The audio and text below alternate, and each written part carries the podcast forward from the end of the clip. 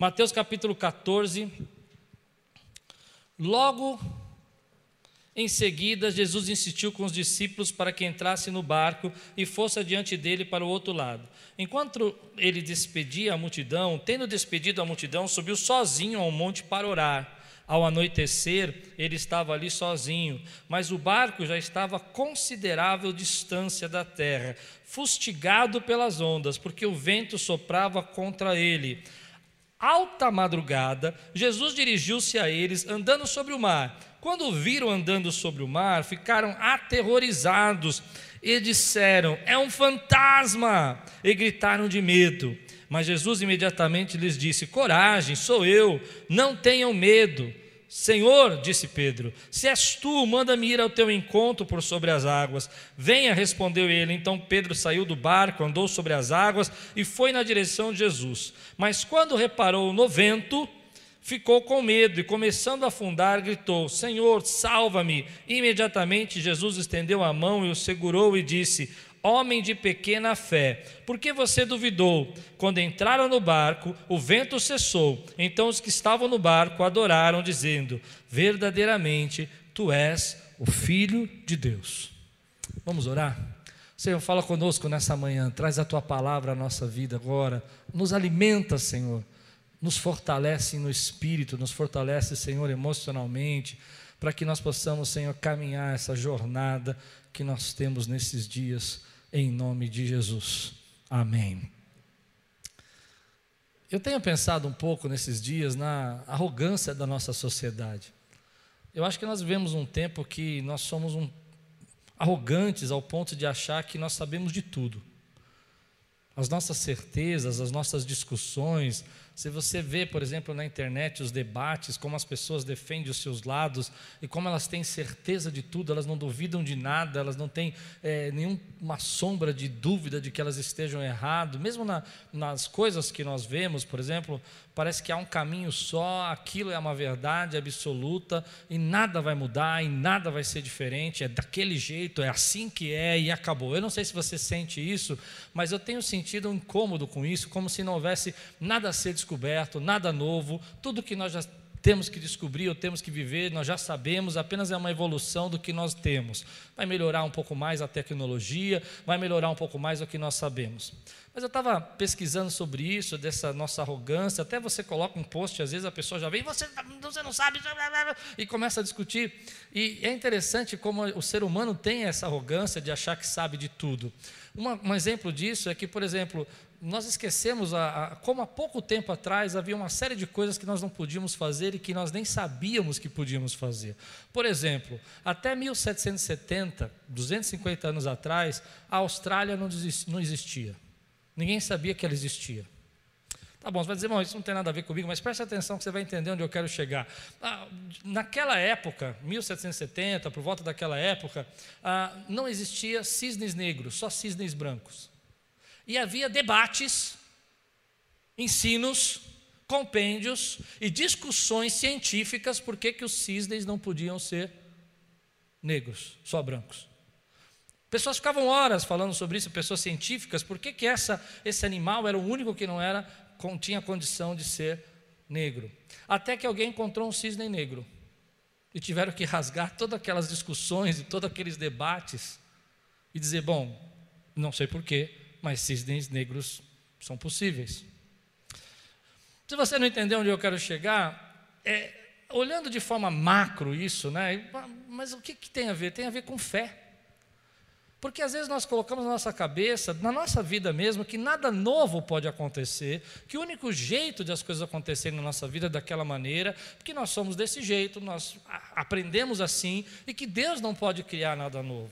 Se você não entendeu ainda, deixa eu dar alguns exemplos ainda piores que esse. Até 1914, o único jeito de você ir, por exemplo, até a Europa era de navio. O primeiro voo comercial aconteceu até 1914, ou seja, 1914 anos onde que a gente só tinha um jeito para fazer a coisa, até que alguém descobriu outro jeito para fazer. Até 1918, mais ou menos, as pessoas que tiveram uma bactéria ou tiveram uma infecção morriam. Porque ninguém tinha descoberto a penicilina. E eu fico pensando o que Deus tem de novo para fazer na nossa vida nesse tempo. Como Deus ainda tem coisas guardadas que nós não conhecemos. Como Deus pode trazer algo surpreendente para a nossa vida. Mas a gente precisa quebrar um pouco essa arrogância de achar que já sabe tudo, que já conhece tudo, que Deus só faz assim, que Deus só age daquela maneira, que esse é o único caminho, que esse é o único jeito, que eu tenho para viver, que Deus só vai resolver meu problema se isso acontecer. No texto que eu li é interessante porque Jesus pega os discípulos e fala: Olha, vão para outra margem, passam para o outro lado. E ele insiste com os discípulos para que eles vão para aquele lugar. E os discípulos, é, meio contrariados, de acordo com o texto, vão até, vão até, vão para o barco e vão para outro lugar, e eles vão parar no meio de uma tempestade, vento forte, ah, ondas é, contrárias, e eles não conseguem navegar. E essa é uma lição que não tem a ver com a minha pregação, mas um dia eu quero pregar sobre isso. É porque às vezes há, há tempestades que você vai sozinho e há tempestades que Deus te manda aí. E as que Deus te manda aí sempre é para você crescer. E eles estão lá para aprender algo novo. E Jesus vai então orar. Ele vai despedir da multidão, vai falar, vão embora e podem ir para casa, e ele vai orar, vão, vai buscar um tempo de oração. E eles já estão, os discípulos, a cinco quilômetros de distância. É provável que os discípulos estivessem numa baía, então eles pensaram da seguinte maneira: bom, Jesus mandou a gente para o outro lado, e o jeito mais rápido de ir para o outro lado é de barco, mas ele pode ter ido a pé. E eles ficaram pensando nisso, né? Como que Jesus vai para o outro lado? Que jeito que Jesus tem? Mas aqui que está a surpresa deles. Jesus vem sobre as águas. Jesus vem andando sobre as águas, porque eles não sabiam que Jesus tinha uma outra maneira de fazer algo que eles imaginavam que era só de um jeito. Se você não entendeu ainda, deixa eu explicar. Deus tem caminhos diferentes que você não conhece. E eu vou mais longe nisso. Olha o que Deus fala no meu coração. Ele não tem só um caminho de andar sobre as águas, ele podia ter sido transladado para lá, ele podia ter ido de outra maneira, eu não sei, podia ter ido voando, porque Deus pode fazer coisas que você não sabe, que você não conhece. Nós muitas vezes estamos dizendo assim: Deus, esse é o único caminho que o Senhor pode operar. O Senhor tem que me dar um barco, o Senhor tem que andar com o barco. E Deus está dizendo para você: Ei, filho, você não conhece, eu sou poderoso para andar sobre as águas. Eu tenho caminhos que você não viu, eu tenho jeito de fazer a sua caminhada que você não conhece. E aqui está a chave: não é porque você nunca viu que não existe. Não é porque você nunca viu que não existe. Nós ficamos debatendo, dizendo não existe um outro jeito, não tem maneira, não tem forma, porque você nunca viu. E nós trabalhamos todas as nossas pesquisas, todas as nossas certezas, todo o nosso conhecimento naquilo que nós sabemos. Mas Deus está falando comigo e com você nessa manhã que há coisas que você não sabe, há coisas que você nunca viu, mas ainda que você não tenha visto, elas existem para você, estão guardadas para você, porque Ele tem caminhos que você não conhece. Se você crê nisso, diga glória a Deus, meu irmão. Ei, essa palavra fala muito no meu coração, porque às vezes nós colocamos na nossa cabeça algo e nós determinamos que tem que ser desse jeito, e é dessa maneira que elas precisam acontecer, e nós dizemos: não, Deus faz assim, Deus trabalha dessa maneira, Deus tem que fazer desse jeito. Deus, Deus, Deus, Deus não, Deus, crianças não derrubam gigantes, crianças não têm poder para derrubar gigantes, pessoas que estão presas não podem subir a um palácio, gente que está passando por problemas não tem como, como ser curada dessa maneira, não tem como receber o sobrenatural de Deus desse jeito. Ah, eu quero dizer para você: águas não transformam em, em vinho, se você tem água, você tem água, águas não viram vinho, a sua festa acabou, pois bem, Deus tem caminhos que você não conhece. Se você crê que Deus tem caminhos, fica de pé no teu lugar, rompe com essa, esse orgulho espiritual e diga: Deus, eu estou pronto para ser surpreendido. Deus, eu estou pronto para viver o sobrenatural. Deus, eu estou pronto para ver o Senhor fazer coisas que eu nunca vi. Se eu estou pregando para ver alguém aqui, eu quero ver um glória a Deus nesse lugar aqui. Ei, Deus está falando comigo hoje. Deus está falando comigo hoje. Vou deixar você processar. Caminhos que você não conhece, que você nunca viu, não quer dizer que não existam. Quero que você diga isso comigo. Não é porque eu nunca vi que não existe. Sente. Deus fala comigo assim profundamente sobre isso, porque às vezes nós estamos falando com Deus e nós estamos dizendo para Ele: Deus, é, é, o jeito que o Senhor tem que ir para o outro lado é de barco, ou senão o Senhor vai ter que ir a pé e vai demorar muito. Então o Senhor tem que fazer do jeito que eu estou falando. E Deus fala assim: Filho, você não sabe de nada. O problema é que você sabe demais. O problema é que você sabe tanto, mas tanto, tanto, que não dá espaço para eu trazer aquilo que você não sabe.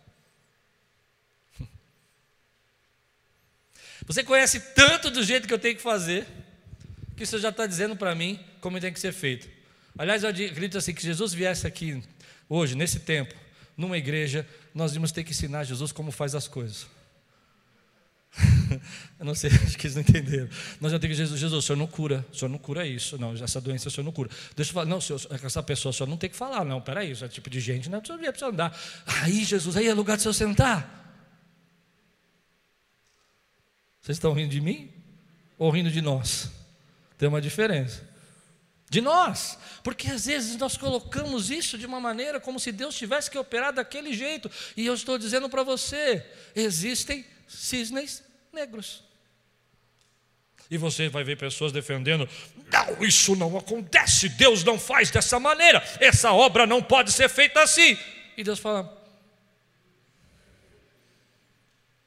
E as pessoas vão dizer: andar sobre as águas? Hum, não. Alguém ficou esperando Jesus lá. Provavelmente alguém que ele combinou para trazer ele para cá. Ele mandou a gente embora, mas ele vai vir com alguém.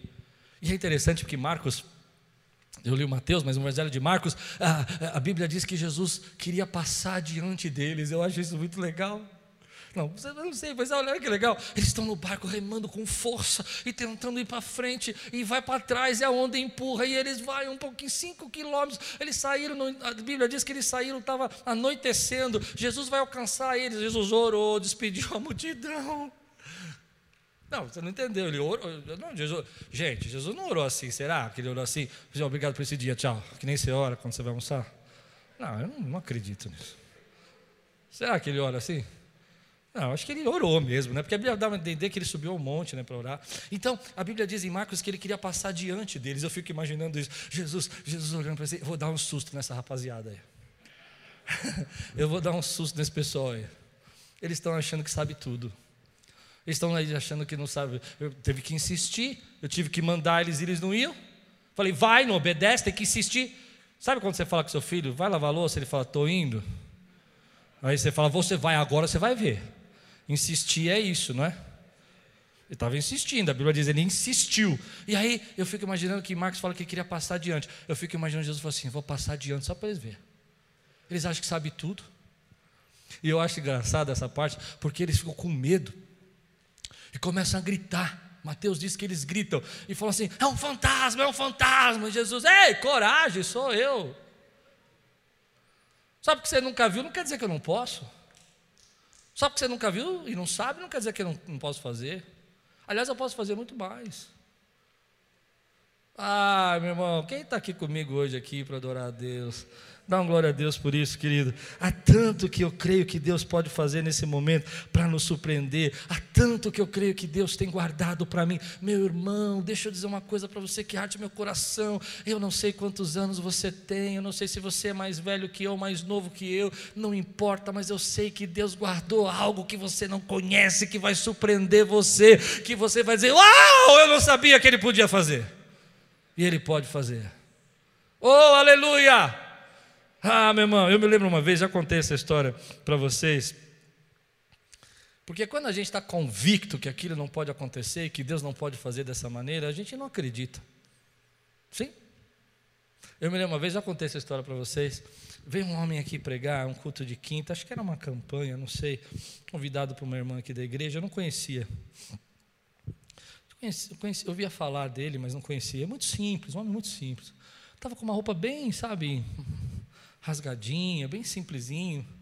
Eu, eu percebi, eu lembro muito do sapato dele, porque ele estava com uma calça preta, com um sapato branco. E aquilo marcou a minha, minha vida, assim, de uma forma sobrenatural, o sapato dele. Era uma piada, mas tudo bem, vocês não estão afim de dar risada, o problema é seu. E aí eu fiquei olhando assim, e o sapato era maior que o tamanho dele, sabe? Dava para perceber que e você vai entender por que eu estou falando isso. Não é para humilhar, não. Para você ver como a gente tem preconceito, como a gente julga, como a gente acha que Deus não pode fazer. E tudo aquilo foi entrando no meu coração. E eu fui olhando e falou assim: assim diz o Senhor. Quem me conhece sabe que eu acredito em profecias. Deus já falou comigo em profecia muitas vezes, como dessa vez. Mas eu tenho uns. Um, sabe, eu não sou aquele camarada que diz assim diz o Senhor. Vai, Jesus, fala mesmo, fala tudo. Vai. Não, eu fico esperando para ver. E ele começou. Assim diz o Senhor, tu viajarás. falei, começou mal. Porque teve uma época que todo mundo recebia a profecia de tu viajarás, né? Era um negócio incrível, né? Não é verdade, pastor? Todo lugar que você ia, tu viajarás e serás uma bênção. E eu estava com o pé atrás mesmo, a verdade é essa. Porque aquilo que você nunca viu, você limita o poder de Deus. E ele começou a profetizar que eu ia viajar. Falei, ok. E você vai para os Estados Unidos? Falei, hum, um dia acho que eu vou mesmo. Ele disse, depois você vai no Coliseu. Eu falei, esse homem está. Coliseu na Itália, não é nos Estados Unidos. E depois você vai para outro lugar. E você vai para um lugar que fala língua estranha. Você vai para um lugar que faz E começou a falar tanto lugar, mas tanto lugar, tanto lugar. E eu falei, tadinho, né? Eu falei, amém, irmão, amém, amém. Glória a Deus, amém. Como eu sou administrador, entrei no carro e eu comecei a fazer a conta, né? Pensar no, no, no, no budget que precisava para fazer isso, né? Quanto dinheiro ia para isso tudo, né? Falei, bom, de lá dos Estados Unidos vai para a Europa, depois vai para não sei aonde, depois vai para um monte de país que ele falou lá que eu não lembro mais. Muitos países, muitos países. E eu falei, Jesus. E naquela época as coisas não estavam fáceis, né? A gente estava num processo aqui na igreja, meu pai tinha acabado de falecer, era um momento bem diferente. E eu falei, ah, deixa isso para lá. Mas Deus tem caminhos que você não conhece.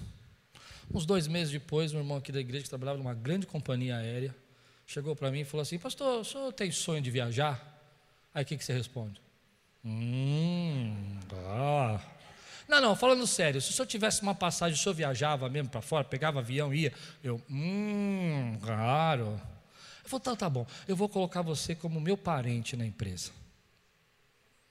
Mas eu, a gente, quando nunca viu, quem consegue entender o que eu estou pregando aqui? Porque o único jeito que eu tinha pensado que era possível Deus fazer isso na minha vida é que se eu tivesse muito dinheiro e comprasse passagens e viajasse. Mas Deus tem caminhos que você não conhece. Ele falou: ah, Eu vou ver uma passagem para você para os Estados Unidos, tá bom? Falei: Para começar, tá bom. E ele disse assim: Vou ver. E ele ligou para mim na mesma semana, falou: oh, tem uma passagem aqui legal, é, 260 reais para você ir para os Estados Unidos e ir de volta. 260 reais e com a Lupe vai dar 520. E eu disse, será? Mas eu pensei, né? A nossa fé é tão grande que eu pensei, se tiver que perder é pouco, né? Então. Porque a gente acha né, que é legal falar que deu, porque na hora eu acreditei, glorifiquei de pé. Não, a história não termina aí. Aí comprou uma passagem, tinha que esperar um tempo, comprar um pouco para frente e tal. E a gente ia em, acho que em agosto, né? E a gente ia em agosto. E estávamos em fevereiro ou março, coisa assim, ou abril, não lembro. E tinha que esperar um pouquinho. E aí a gente estava pronto para ir. Quando chegou na, no balcão, a minha fé era tão grande, tão grande, que eu falei: olha, se eles falar que não pode ir, não fica triste, tá? Aí eu entreguei, entreguei o papel, né, Lu? Entreguei nervoso e tal. A mulher, ai, que legal, vocês vão viajar, que bacana, tá tão bacana, não sei o que. Começou a ficar animada e tal. Porque ela achava que eu era funcionário. Mas eu não era funcionário. Eu falei: se eles descobrirem que a gente não é funcionário, nós vamos preso.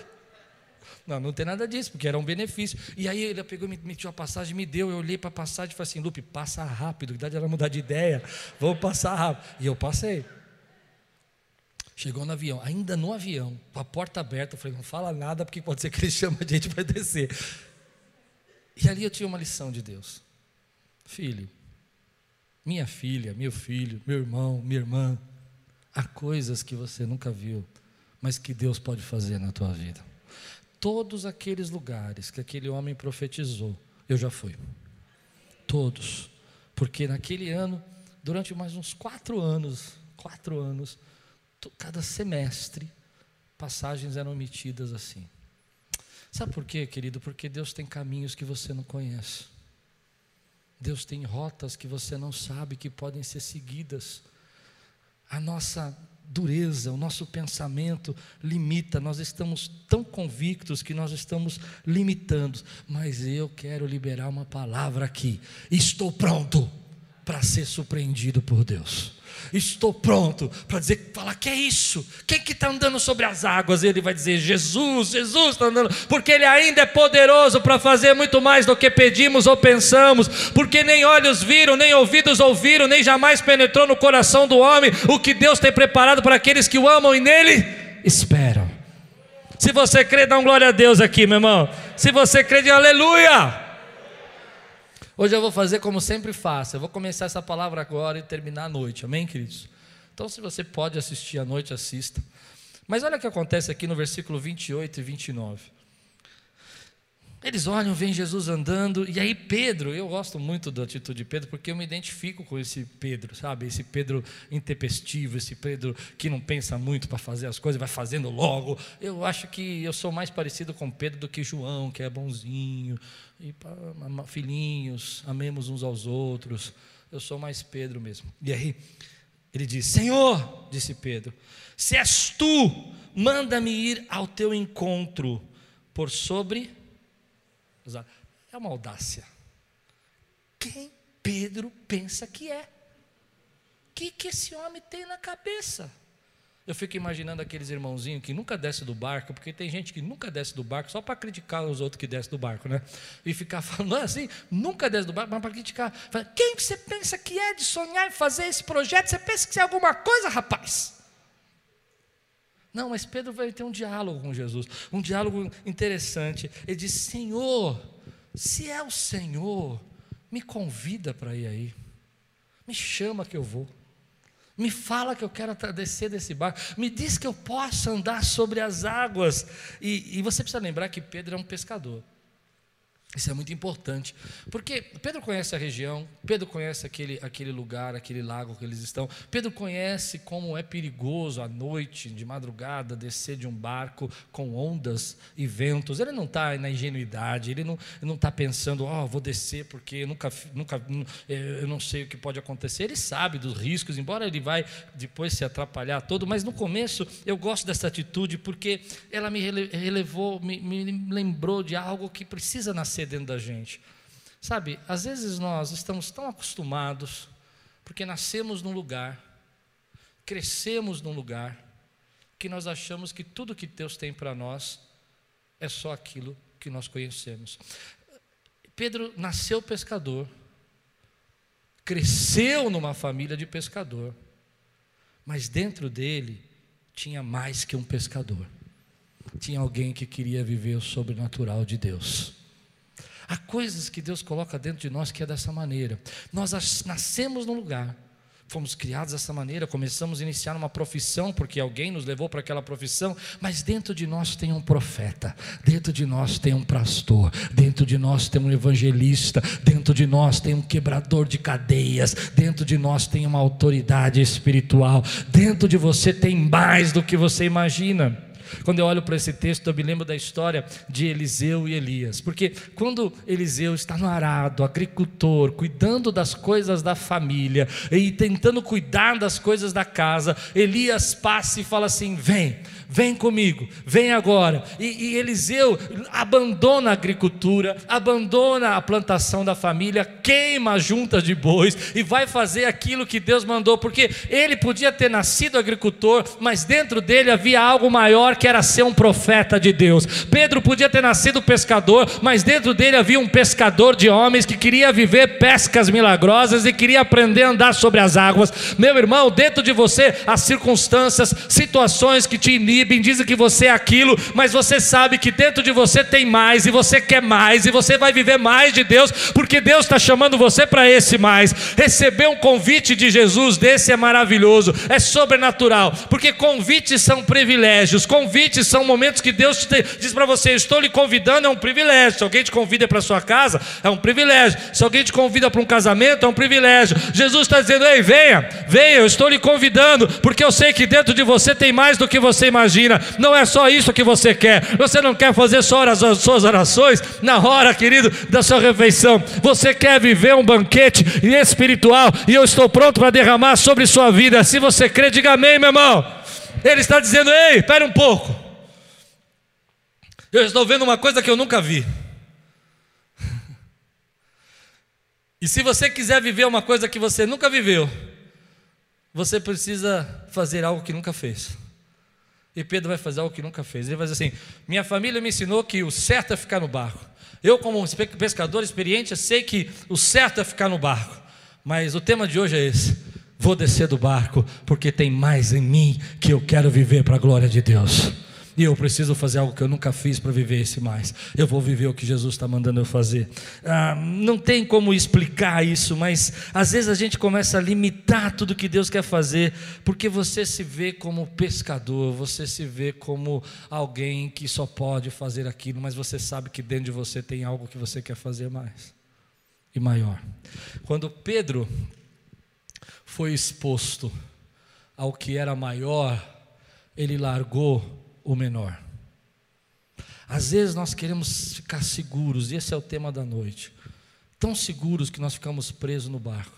Não vou pregar sobre isso agora, vou deixar para a noite. Mas quando Pedro é exposto a Jesus andando sobre as águas, ele não tem dúvida, ele fala assim: Eu estou pronto para deixar esse barco, porque eu aprendi, eu vi que há algo maior que eu achava que não podia, mas que eu vejo que posso. E se é o Senhor, me convida. Me convida. Meu irmão, tem muita gente. Você sabe que eu estou dizendo algo que é profundo, que limita-se porque nasceu no lugar, porque cresceu no lugar, porque é de um jeito, porque a vida toda fez sempre assim. E você acha que não pode fazer o que Deus está chamando você para fazer. E eu queria dizer isso para você. Deus está chamando sim, não é da sua cabeça. Deus, nesse tempo, está chamando pessoas para fazer algo maior, algo que arde o coração. Ele ainda continua chamando pessoas. Eu não sei aqui se você hoje consegue traduzir isso para a tua vida, mas para a minha vida foi muito claro isso. De tudo que eu vivi na minha vida até hoje, eu enxerguei quando criança, pessoas falando para mim que eu não podia ser um pastor. Então eu fugi de tudo isso porque eu podia ser um administrador bom, eu podia ser um, um consultor bom, mas todo mundo disse que eu não podia ser um pastor bom. Você é muito bravo, você é muito nervoso, você não tem condição, você estudou nessa escola pública, você não sabe falar direito. Sua educação não foi muito boa. Eu não sei o que você diz para você. O que eu sei é que há algo maior dentro de você. É que nenhuma dessas condições podem impedir você de viver esse algo maior. Aqui está a chave, querido. Nasceu numa família de pescadores cresceu pescando naquele lugar. Mas de repente chegou o momento de mudar sua chamada, sua profissão. Isso acontece na nossa vida, às vezes, quando nós estamos já numa fase da nossa vida que já está equilibrada, e Deus fala: agora eu vou mudar tudo, porque eu vou te expor a algo maior que você não conhece, que você acha que não podia acontecer. E às vezes o jeito de Deus fazer isso é fazer com que o barco balance, a onda venha. Você não consegue mais ir tão rápido. Você não consegue acelerar o barco. Amém? E você está ali navegando, navegando, navegando sem sair do lugar. E Deus vem falar para você: Ei, ó, vem andar comigo sobre as ondas, sobre o mar, sobre as águas, porque eu sou poderoso para fazer mais com você do que você imagina. E aí você diz: Não, Deus, eu nasci pescador, eu sei pescar, e é só isso que eu sei fazer bem. E Deus está dizendo para você: Ei, ei, tem mais dentro de você do que você imagina. Você pode fazer muito mais do que você pensa. Você acha que esse é o fim, esse é o limite, porque você nunca viu, não quer dizer que não exista. Eu posso fazer na sua vida. Oh, aleluia momentos de ruptura, momentos de quebra, momentos de mudança, momentos que Pedro olha e fala assim: peraí, eu não sabia que podia andar sobre as águas, mas se pode, me convida que eu vou. Eu acho isso fantástico, porque a grande maioria de nós vai ficar. Vai ficar? Mas o tema de hoje é: desça do barco. desça do barco. Enquanto você está no barco, nada vai acontecer. Então Jesus diz assim: olha que interessante. Jesus fala assim: Então disse Jesus: Venha, venha. Se há alguma coisa grande dentro de você, venha. Se você acha que pode, venha. Sabe, Jesus não olhou para ele e falou assim: Pedro, você está maluco, Pedro? Você tem umas ideias, né? Fala sério. Você sonha demais, garoto. Pensa bem, eu sou Jesus, você é Pedro. Vou repetir. Eu sou Jesus e você é Pedro. Mas Jesus não faz isso. Jesus não olha para ele e diz assim: Olha, vou desestimular toda essa paixão, todo esse desejo, porque ele está pensando coisas que não pode fazer. Jesus, na verdade, estende o convite e fala: Venha. E é um convite especial, porque ele tem pelo menos três coisas aqui que são profundas. Primeiro, que Jesus não olha para ele e fala assim: Você não pode. Jesus podia dizer. Eu lembro uma vez que eu estava num carro com uma pessoa, nós estávamos viajando, conversando e tal, e muitos anos atrás eu falei assim: ah, um dia eu sonho em ter uma igreja assim, a igreja vai se funcionar assim, a igreja vai trabalhar assim, nós vamos fazer juntos isso e tal. E, e essa pessoa olhou para mim e falou assim: Você acredita nisso, né? Você acha que você pode fazer isso mesmo? Aquilo foi um balde de água fria. E eu comecei ficar triste, sabe? Parei até de contar os meus sonhos. Mas aí vem algo no meu coração que na mesma hora vem assim: Ei filho, esse sonho que tem dentro de você, eu digo para você, venha. E o convite de Jesus, primeiro que é, esse convite não é diferente do que as pessoas pensam. A gente imagina um Jesus que vai dizer para você: fique aí, senão você vai se perder. É melhor você não sair do barco, senão você vai se afogar. Fique tranquilo, porque pelo menos você vai para o céu. Acho que vocês não estão entendendo o que eu estou pregando. É melhor você não querer muitas coisas grandes aí, porque você se atrapalha, você sabe. Com muita coisa na mão, você se perde. Olha o silêncio. Nunca vi essa igreja tão quieta. Não é? Não, porque você está querendo o quê? Ministrar? O que é isso, ministrar? Você, o mais que você pode fazer aí é, sei lá. Mas Deus não faz isso. A segunda coisa é que o convite venha significa que o nosso Deus não está apenas interessado ou disposto a mostrar o poder dele. Porque uma coisa é o milagre de Jesus andar sobre as águas, outra coisa é o milagre de Pedro andar sobre as águas. Então, Jesus não quer somente que você saiba que ele anda sobre as águas. Jesus quer compartilhar o poder dele com você. Ele quer ministrar na tua vida a autoridade dele. Ele quer que você receba. Aliás, ele diz isso: recebereis poder. A Bíblia diz que você vai e ele soprou sobre eles e eles receberam o Espírito Santo. O nosso Deus não está dizendo para você: "Ei, tudo que eu fiz é para você ver como eu sou bom, importante, maravilhoso, para que você me adore". O nosso Deus está dizendo: "Tudo que eu fiz é para que você saiba que comigo você pode fazer também" porque muitas coisas você vai fazer em meu nome, e muitas delas vocês vão fazer maiores do que eu, disse Jesus. Meu irmão, se você não está entendendo, o nosso Deus é diferente do que as pessoas estão dizendo. Ele diz: venha, venha, venha, porque tem algo grande dentro de você, venha. Se você acredita que pode mais, venha. Se você crê que eu posso te usar melhor, venha. Se você quer mais autoridade, venha. Se você quer mais desejo de buscar a minha presença, venha. Eu estou chamando você. Vou repetir. Volta um pouquinho. Pedro diz: Se é tu, me chama, que eu quero ir. Me convida para eu ir. E Jesus fala: Vem não, Pedro, vem não. Muito, eu, irmão, difícil. Isso não é coisa para qualquer um, Pedro, sabe? Esse negócio de querer aí, pregar para 3 mil pessoas ser salvo, isso não é coisa para sua cabeça. Pode pensar nisso aí. Você querer prosperar, isso é coisa, isso é coisa do inimigo, esse negócio de querer comprar sua casa. Isso aí você vai se perder, você vai ver. É isso que Jesus fala. Jesus fala o quê? Que ele fala? Ele está disposto a não desencorajar, ele está disposto a compartilhar o poder dele, e ele ainda, ainda diz: Isso que está dentro de você, isso que você quer mais, é o meu chamado para você. Eu estou chamando você. Eu estou dizendo para você, via. Deus está chamando pessoas nesse tempo para que escutem a voz dele e deixem os espaços confortáveis do barco. Gente que está disposto a deixar o conforto para viver o que Deus tem de sobrenatural. Eu desafio você muito, querido, a olhar esse tempo entender que nesse momento, apesar das nossas limitações, apesar da gente não saber de nada, Deus ainda faz coisas extraordinárias. A nossa certeza inibe a nossa fé. Eu tenho crido muito nisso, que nesse tempo Deus está fazendo coisas extraordinárias ao redor do mundo e eu quero participar. Você crê nisso?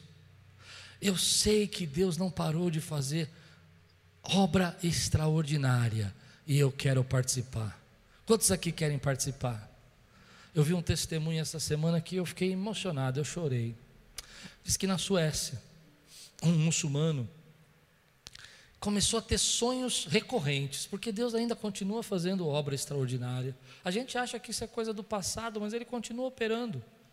Ou ou a gente vai ter que ensinar Jesus, não, Jesus, você não faz isso, você não faz aquilo. Ele faz, querido. E aí, esse muçulmano começou a ter sonhos recorrentes, recorrentes, com um auditório cheio de pessoas. Só que ele estava na Suécia.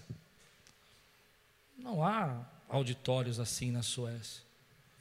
E ele começou a falar: Mas o que, é isso? Ele não parava de sonhar. O pastor que contava o testemunho, ele disse o seguinte: Nós suecos não somos como o restante de vocês que sai pela rua cumprimentando, conversando e falando. A gente não gosta de ser incomodado, a gente não gosta até que as pessoas nos perguntem. Se perguntar alguma coisa, a gente olha assim com uma cara e diz assim: você não olhou no Google? E aí diz que ele saiu pela rua perguntando para os suecos se eles conheciam um auditório cheio de gente. E as pessoas nem olhavam para ele, nem respondiam. Mas o sonho não parou. Um dia ele falou: Bom, já procurei tudo que eu conheço aqui, eu vou dar uma volta pegou o trem, foi para o centro da cidade.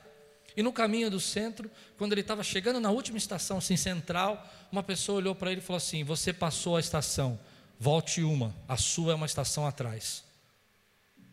Ele olhou, falou: Tá bom. Mas ele não tinha perguntado nada, não perguntou nada. E ele voltou, sentou na cadeira dele, voltou uma estação atrás, desceu. Bom, e agora o que eu faço? Ele saiu pela rua, encontrou a primeira pessoa que ele viu e falou assim: Você conhece um auditório assim, bonito, cheio de gente? A pessoa falou: Conheço sim. É a igreja tal. Estou falando da Suécia, gente, não estou falando do Brasil. Igreja tal no Brasil é fácil, agora na Suécia. Ele disse: Ok, e onde é? Eu levo você lá. Levou.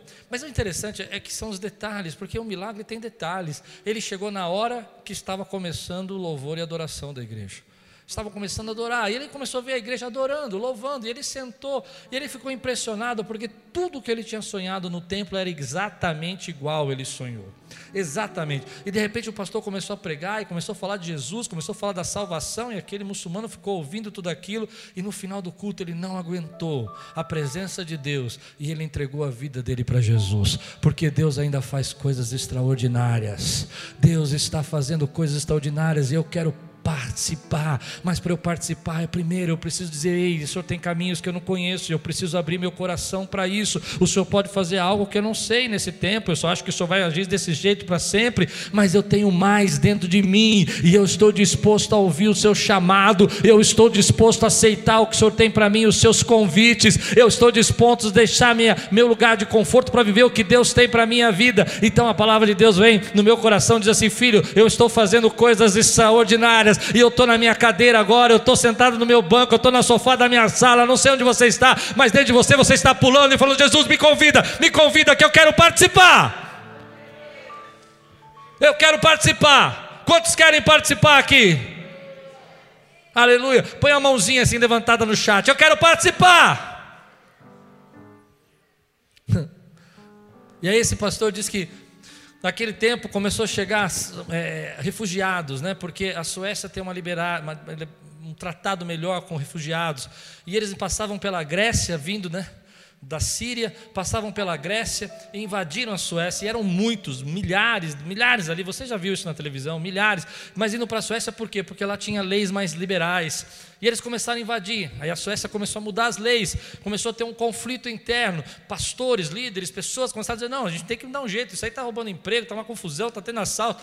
E aquele pastor falou: Deus, o que, que eu tenho que fazer? Deus falou assim: Ei, eu tenho caminhos que você não conhece. E aí eu, eu fico espantado como Deus faz, querido, porque Ele faz isso hoje, Ele não vai fazer amanhã, não vai fazer nos tempos, Jesus, Ele quer fazer na tua vida. E aí aquele pastor colocou uma plaquinha na porta. aceita-se refugiados ou ajuda-se refugiados. E começou a chegar a multidão. Alguns pastores começaram a criticá-lo, dizendo você é maluco, você vai fazer com essa pessoa, não tem como. O que ele está fazendo? As leis não, não permitem. E ele começou a ajudar. E ele estava contando que esse mês ele formou uma classe de 400 alunos de estudo bíblico de refugiados da Síria, porque Deus ainda está salvando pessoas, porque Deus ainda está fazendo coisas extraordinárias. Mas sabe, não é só lá, não é só lá. Aqui na igreja essa semana aconteceu um negócio que mexeu no meu coração. Pode falar, né, Diego? Um negócio no meu coração. Família do Diego, querido.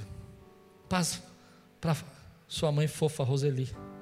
A mãe do Diego chama Roseli. Seu pai é Moisés pai do Diego é Moisés. A mãe do Diego estava afastada há 13 anos. Mas numa live aqui da igreja, nessa pandemia, ela voltou para Jesus. Tremendo, tremendo, uma fofa, né? Querida demais. Ela está assistindo agora? Um beijo, Roseli. Moisés, um beijo. E essa semana eles estavam fazendo jornada do membro. E aquilo mexeu comigo, mexeu com o Humberto. Porque de repente o Moisés, o pai dele, falou assim: Olha, eu não era cristão. Eu não era evangélico, eu não era, eu não era convertido. Mas numa pregação, numa ceia, eu aceitei a Jesus. E eu fiquei tão empolgado que eu tomei até a ceia. Eu nem sei se podia, porque depois eu fiquei pensando, Deus, eu não podia ter feito isso. É lindo o primeiro amor, né? Não podia ter feito isso. Quantos anos tem seu pai? 66 anos. E ele aceitou a Jesus. Ele desceu do barco. Ele sabe que Deus tem caminhos novos para ele. E aí eu falei, senhor Moisés, e agora? Não, porque essa última ceia eu não tomei. Ela, ela fez só para ela, pastor. Ficou triste, sabe? Eu falei, ó, faz assim, ó, divide, reparte. Eu falei, quando acabar essa pandemia, o senhor vai se batizar. Falou, claro que eu vou. Deus está fazendo coisas extraordinárias. Extraordinárias. E eu quero participar. Se eu tiver dez irmãos aqui que acreditam como eu, que Deus faz coisas extraordinárias, ah, meu irmão, nós vamos arrebentar, porque Deus pode fazer coisas extraordinárias. Se tivermos 20, 30, eu não sei quantos Deus está tocando nessa manhã, mas eu creio que Deus pode fazer coisas extraordinárias. Se tem mais dentro de você, se tem mais dentro da sua vida, fica de pé no teu lugar, fala: Ei Deus, eu quero, me convida, me chama, me chama, você mostra para mim, me convida, eu quero ouvir o teu chamado. Eu conversava com meu irmão e ele teve um problema sério lá na igreja, porque lá em Curitiba abriu, ficou duas semanas aberto, e a igreja do meu irmão é muito grande, ela tem uma estrutura. Se aqui é difícil, irmão, imagina numa estrutura para 10 mil pessoas. É complicado, é muita coisa, é muita coisa, é muito, 500 funcionários. E nós estávamos batendo um papo e conversando, falou, e abriu, duas semanas mandaram fechar.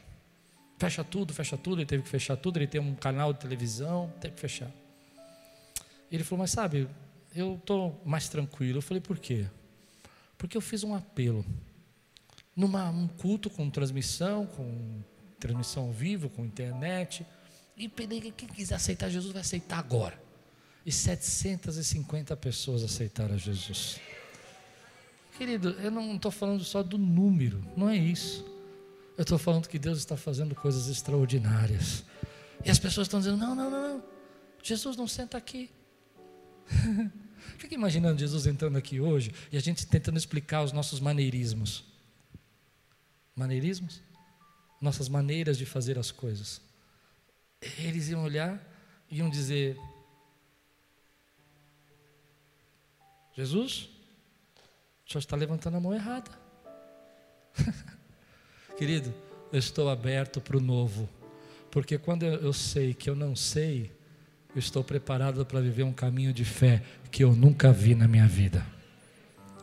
Você crê nisso? Tem mais dentro de você? Ou você nasceu desse jeito, você vai morrer assim, esse vai ser o seu destino, ou Deus pode fazer, ei, eu estou chamando você, tem mais dentro de você. Se tem mais dentro de você, levante sua mão bem alta e diga: Senhor, tem mais dentro da minha vida. Eu estou pronto para ver aquilo que eu nunca vi